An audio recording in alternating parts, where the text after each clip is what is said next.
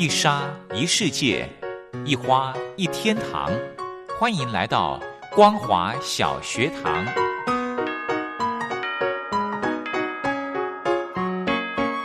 让我们一起学习，一起分享。光华小学堂。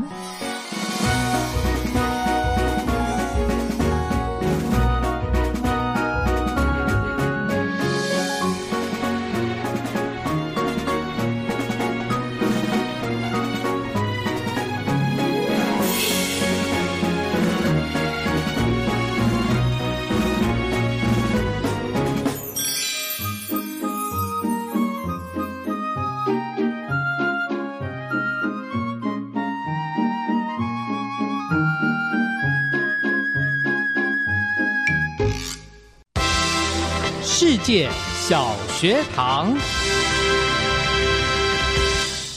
，Hello，听众朋友，大家好，欢迎收听光华小学堂，我是黄轩。礼拜三的时间要来跟听众朋友分享论坛。今天的这场论坛呢，邀请到国家政策研究基金会高级助理研究员接种教授来跟听众朋友分享中国大陆二零二零年军事情势的总结。论坛进行之前，先来欣赏一首好听的歌曲，艺兴所带来的《你的选择》。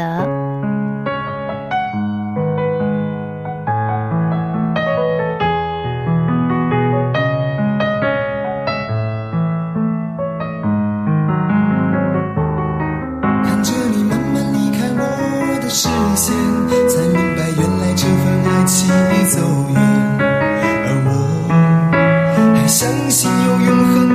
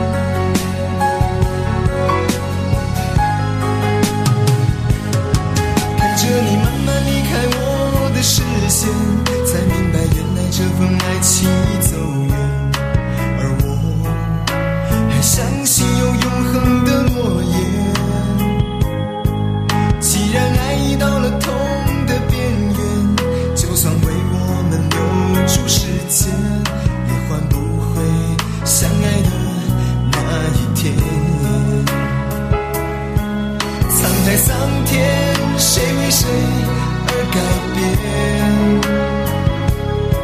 心甘情愿却不见我们的永远。爱与被爱同样是受伤害谁先不爱谁先离开。留下的人满身伤。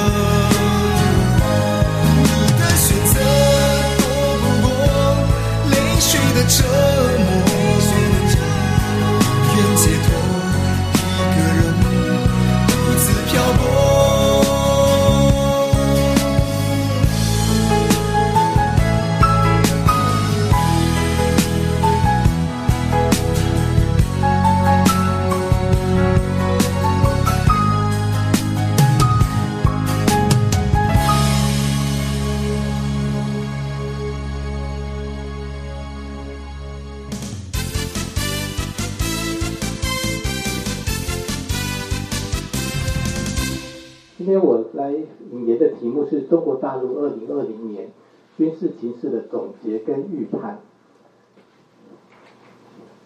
那在军事二零二零军事情势的总结，呃，个人认为有下列四点比较重要的部分。第一个当然是持续推动它的军事政策制度改革；第二就是投入了疫情防控阻击战；第三是持续强化实战化训练；第四就是支援中共的灰色地带策略。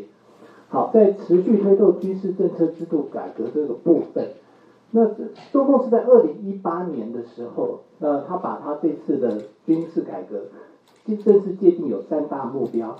是领导指挥体制改革、规模结构和力量编成改革，还有军事政策制度改革。同时，在二零一九年的时候，他把这三大目标呢，就赋予所谓的三大战役的这样一个称谓。那首先，在领导指挥体制改革第一大战役，它是要解决的是体制性的障碍，大致在二零一六年底已经基本实现了。那第二大战役就所谓的规模结构和力量编程改革。它是要解决它的结构性的矛盾，这个也在二零一七年底大概基本达成，接下来几年就是进行不断的验证。然后第三个大战役目前正在进行的叫做军事政策制度改革，它要解决的是所谓的政策性的问题。它是二零一八年十一月的时候正式启动，目标是要重塑军事政策制度的体系。那在军事政策制度改革呢，它立了一个阶段性的目标，原本。是希望在二零二零年之前完成第一阶段，就是完成各领域各系统的主干政策制度改革，替整个军事政策制度体系建立一个基本的框架。不过这个第一阶段显然就已经有点 delay 了。那第二阶段，他们还是希望在二零二二年之前，也就在今年底，希望能够完成健全各领域的配套政策制度，能够完成构建中国特色社会主义的军事政策制度体系。那在军事政策制度改革的部分，它其实主要分四大项。第一个，深化军队党的建设制度改革；第二项，创新军事力量运用政策制度；第三项是重塑军事力量的建设政策制度；第四就是要改革军事管理政策制度。那在深化党的军队党的建设制度改革，它其实这边有很多的法规要去处理。那它的目的呢，就是要深入贯彻所谓的。军委主席负责制。那在二零二零年，目前已经颁布的有《中国共产党军队党的建设条例》、《军队监察工作条例》、《党委工作条例》。那《军队政治工作条例》是在十一月底的时候，中共中央政治局已经开会审查了。好，在创新军事力量运用政策制度，一样也是有一大堆的法规体系要处理。那其中二零二零年主要的一个发展，它就是。呃，颁布了所谓的《中国人民解放军联合作战纲要》。那第三个是第三项重塑军事力量建设政策制度的方面，二零二年主要的发展就是针对兵役法、军事设施保障法跟军人地位权益保障法，它在二零一二呃在十二月份的这个人大常委会已经审查了。好，第四项就是改革军事管理政策制度，二零二零年颁布实施了有《人民武装警察法》。还有所谓的军队基层建设纲要等等。好，第二呃第二个重点就是投入所谓的疫情防控阻击战。在投入疫情防控阻击战的部分，习近平在二零二零年的一月二十七号，他做出一个重要的指示，正式动员各级党组织、党员干部投入疫情防控阻击战后，共军就开始大力支援各地的疫情防治工作。那驰援湖北的共军就以联合后勤保障体系。还有国防动员体系所属单位为主，让外界就获得一个机会观察共军从军改之后这两大体系的运作的一个情况。好，在军改之后的年勤保障体系，那首先左边的部分是比较是类似它的这个指挥指挥层级的，在中央军委就是后勤保障部，那在陆海空火建军就分别成立了后勤部，战略支援部队比较特别，它是在参谋部底下成立的所谓战情计划局。那各战区呢成立了联合参谋部的战情局。那在部队的部分，不就是随着联勤保障部队新成立的？它除了武汉后武汉联勤保障基地，然后接着五大联勤保障中心之外，底下还有一些旅级的支援单位。在军改后的国防动员体系，它是由国家、省、市、县等四级国防动员委员会来组成。那其中的核心就是省军区。那在联勤保障体系，在这个疫情防控阻击战里面，它最主要从事的工作是第一个就是所谓的物资供应保障。那它主要是负责跨区联合征集物资，还有透过军民融合的方式来征集提供必要的物资。第二个部分就提供卫勤保障，因为联勤保障体系掌握共军百分之七十的卫勤能量，所以在这一次的一级防控阻击战里面，它负责调度共军所属的人员跟物资进入这个疫区。那第三，运输投送保障，那主要是郑州的中心战略投送基地，还有就是他们在战区跟所建立的所谓一体化联合投送指挥体系，也进行实兵验证，然后还有是实施跨省的联合投送。我们来看几个例证，第一个当然就是大家比较清楚的，共军在十天之内完成火神山医院的新建，也在短时间内与武汉完成了三十二个方舱医院。那在共军驰援之后，在二月二十五号，武汉的各医疗体系里面可用的病床数就扩充到了十五万张，那其中方舱医院的病床数是三万张。那另外，沈阳联勤保障中心为了将物资输送到武汉，也动用了战区，除了动用战区联勤保障部队直辖投送单位，也动用了二十六个运输器事业单位共同实施。那另外，郑州的联勤保障中心也透过驻湖北机场集团、武汉铁路集团公司等单位，实施物资与人员的接收跟投送。那在国防动员体系在疫情防控阻击战里有几点值得观察。第一个，它是把国防动员资讯数据化。做了首次的实战化运用，这包括国防动员潜力资料库跟所谓的国防动员潜力调查。事实上，那个武汉能够在十天之内完成火神山医院的新建，是因为在二零一九年十月的时候，武汉地区刚刚进行了国防动员潜力调查，所以对于物资跟设备有基本的掌握。那共军同时指派十九个省军区，专责对湖北某个重灾区，比如说某个特定的县市，供应物资。因此，这形成共军对支援特定战略方向、大规模军事行动时所计划采用的辅助动员模式进行验证。那第三就是省军区系统支援的跨区机动，也做了实兵的验证。然后共军也针对特定行业为主的专项动员进行了实兵演练。共军宣称他们动员了境内外三十余家物流业者来参加这个所谓的物资的输送。那第五个，他透过动员机制组织协调二十九家航空公司，其实就是战略投送支援机队的概念。从一月二十四号到二月十七号，一共呃动用了四百一十一架次，运送医护人员两万余人，防疫物资近九千吨。然后到三月一号，二十八个省军区每天出动民兵总数高达二十万人，配合地方政府实施各项的任务。在动员的民兵当中，我们也注意到有包括所谓的心理咨商。无人机、资讯网络等所谓新职民兵单位的出现。好，接下来第三项就是持续强化实战化的训练。二零二零年共军实战化训练的重点其实跟二零一九年差不多，就是联合作战训练、红蓝对抗实战化训练、体系化训练，还有包括侦察、特战、陆航、电子对抗跟远端火力打击的新形态作战力量的实战化训练。那训练的重点，呃，在今年呢，他们特别注重所谓的战场经营跟现兵操作，就是所谓仗在哪里打，兵在哪里练这样一个概念。那也因此，随着中共日后对台用兵，作战空间会逐步向台湾本岛以东西太平洋水域扩展这样的一个情况之下，导致共军在巴士海峡周遭演训的次数跟频率都逐渐增加。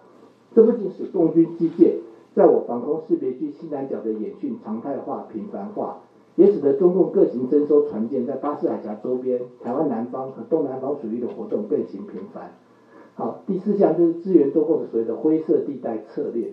那以二零二零年共军对台的灰色地带行为，我们来举几个例子来看。第一个是共军军机常态化进入我防空识别区西南角，全年将近三百八十架次。然后从九月十七号国防部开始公布即时军事动态之后，到十二月三十一号一百七十六天之内。共军军机进入的七十天七十一趟，将近一百三十架次。那特别是从十月二十五号到十一月六号，它是连续十三天都派遣军机进入。那同时在九月十八号、十九号、十一月二号，分别出动四机种十八架次、五机种十九架次和五机种八架次，所谓构成所谓的体系化作战机群。九月九号跟十号呢，还从东部战区、南部战区出动二十多架次的军机及呃。稍次数不明的军舰进入防空识别区西南角进行海空域超演，同时在去年的二月十号、八月十号、九月十八号跟十九号四度派军机跨越了海峡中线。那二零二零年过去对台灰色地带行为有几点值得值得观察跟注意。第一个，它其实它的部分行为激烈程度已经相当高，存在足以使状况升高成危机甚至军事冲突的风险。同时，呃，个人研判，中国应该是已经将一定数量以下的军机进入防空识别区西南角，或在前述区域内实施一定层级下超远的权限，应该已经下放给战区了。但是，共军基建跨越中线，研判还是由中共中央来掌控。而且，目前中共中央是想将中线跨越保留作为后续军事威胁升级之用，目前还没有打算将它呃要让它常态化。好，那这关于未来中国大陆军事情势的预判，个人呃认为有五项。第一个是加速智能化的建设，第二持续推动军事政策制度改革，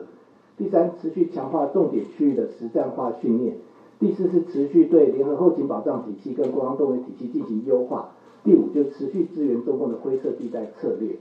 好，首先加速智能化建设的部分，它是在二零二零年七月三十号。中共中央政治局举办二十二次集体学习的时候，其实习近平就已经提出要加快所谓的机械化、信息化、智能化融合发展的新指导原则，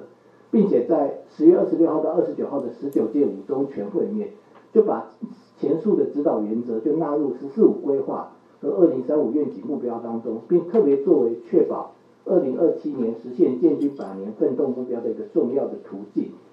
那在加速智能化建设的部分，研判未来共军其实已经开始，他们目前在开始进行大量的理论探讨，还有精神动员。那未来不排除会挑选若干项目，比如说战略投送权威信息化管理系统、联合作战运输投送筹划指挥系统，还有所谓的无人机群智能化操控等项目，当做一个重点的发展对象。也不排除会挑选部分作战单位成立实验性质的部队，先行实验。好，这是他们陆军针对这个无人化、智能化建设举行的论坛的一个画面。好，第二部分就是持续推动军事政策制度改革。它除了根据完成目前已经进入相当程序的《军队政治工作条例》、《兵役法》、《军事设施保障法》、《军人地位权益保障法》的颁布施行之外，研判接下来一个重点会是要完成所谓的非战争军事行动纲要，并且在已经颁布的联合作战纲要的一个指导之下。逐步完善新一代的联合作战条例、联合作战政治工作规定、联合作战后勤跟装备保障纲要、联勤制度跟战备工作条例等一系列的配套措施。那在持续强化重点区域实战化训练，个人研判可能会有几种状况。第一个就是零五级驱逐舰，它可能会经过宫古或巴士海峡，前往台湾东部太平洋水域进行演习。其实在去年年底，他们零五级已经开始出海，跟其他的舰型开始进行编队的训练了。另外就是要注意的是，航舰战斗群经可能会纳编零五级驱逐舰，甚至跟空军、海军航空兵的长城轰炸机、电侦机、预警机等，前往台湾东部太平洋水域进行联合演习。另外呢，也可能在台湾东方、西太平洋或南方的巴士海峡实施所谓的综合作战区双航母编队演习。他们现在已经开始在进行一些理论的探讨。另外，也不排除会规划执行以武力犯台作战为想定的实战化海空投送训练。那除了常继续常态化在我防空识别区西南空、西南角的海空域操演之外，也也不排除他会将直接将我防空识别区西南角的空域海域化作固定的一个训练区，也不排除这种可能性。好。那在优化联合后勤保障跟国防动员体系部分，但研判会有九项设施。第一个就是建设战区联合作战后勤保障网链，这个会配合它新成立的战区它的战略方向来做调整。第二个是加强军事物流能力建设，这除了包括军队自己内部的运输单位之外，也包括如何整合民间的军事物流的物流能力。第三是建设资讯化联勤保障能力。第四提升伤患救援跟后送的能力。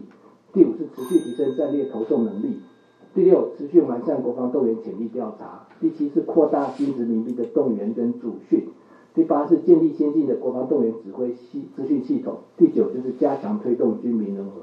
那这边有几个图，就是有关新殖民兵的部分，它第一个它强调它是依托企业来编组，第二个就是它包括了比如说无人机啊、网络作战、资讯作战等等一个新新的形态的一个民兵。好，最后是持续支援灰色地带策略，个人研判，即便中共跟美国的关系在拜登就任后出现缓和，中共也会在某些议题，比如说两岸跟南海，持续采取灰色地带策略，以便在不引发军事冲突的情况之下，逐渐改善所处的态势。那另外，中共对我方发动的灰色地带行为的频率，在两岸政治情势依旧紧绷、官方附近持续探底的状况之下，个人认为不太可能减少。不过，如果华府未来会减少对冀中政策模糊地带的试探，甚至冲撞的时候，类似共军基建跨越海峡中间的高强度行为，研判会稍微减少。好，我的报告到此结束，谢谢大家。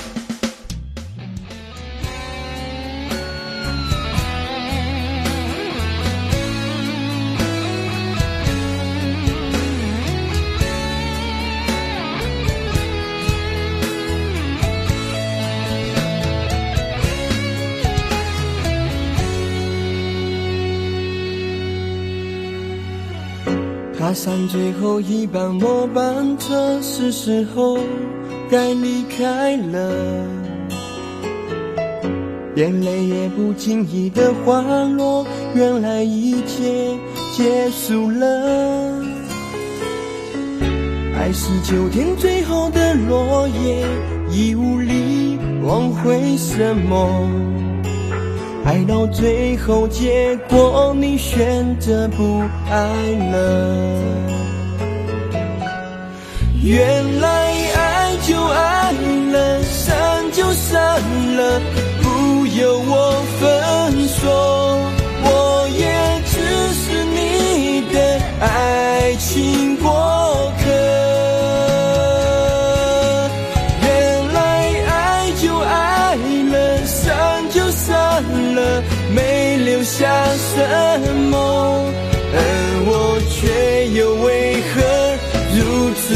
难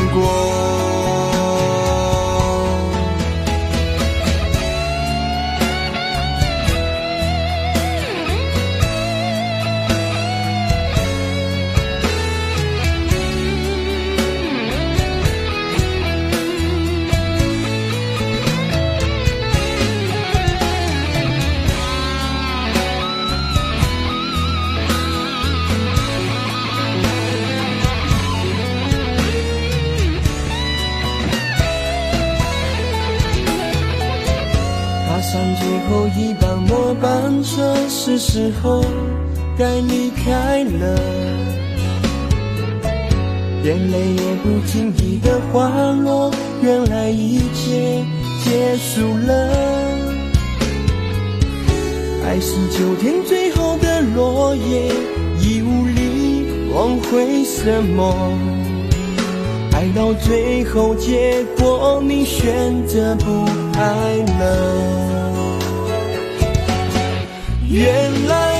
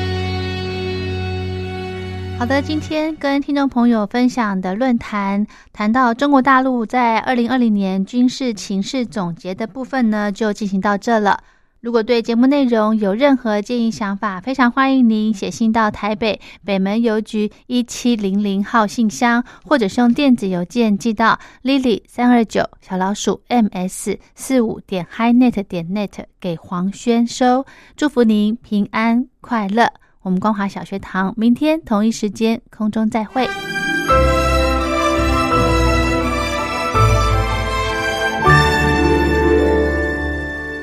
我在疫情下的生活。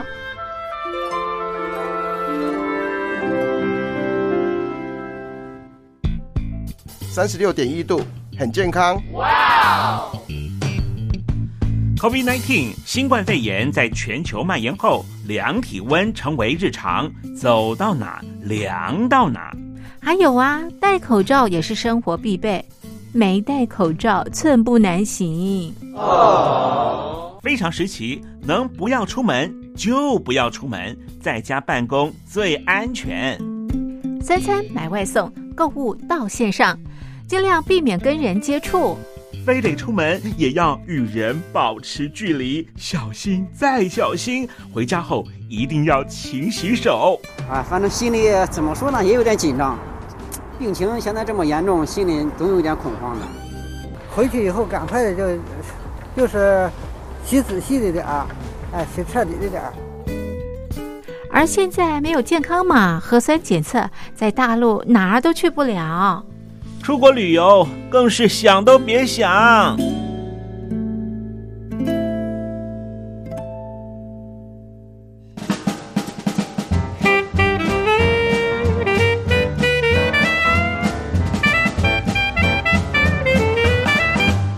COVID-19 新冠肺炎发展至今，你我的社交方式、饮食习惯、娱乐形态、工作模式都产生变化。你的生活因为 COVID-19 新冠肺炎又有什么样的改变呢？马上写下来，参加征文活动。我在疫情下的生活，就有机会得到短波收音机哦。活动从三月一日进行到五月三十一日。来信请寄台北邮政一七零零号信箱，台北邮政幺七零零号信箱，嘉陵东山零收。电子邮件请借 lily 三二九 at ms 四五点 hi.net 点 net，l i l i 三二九 at ms 四五点 hi.net 点 net。我们期待您的来信。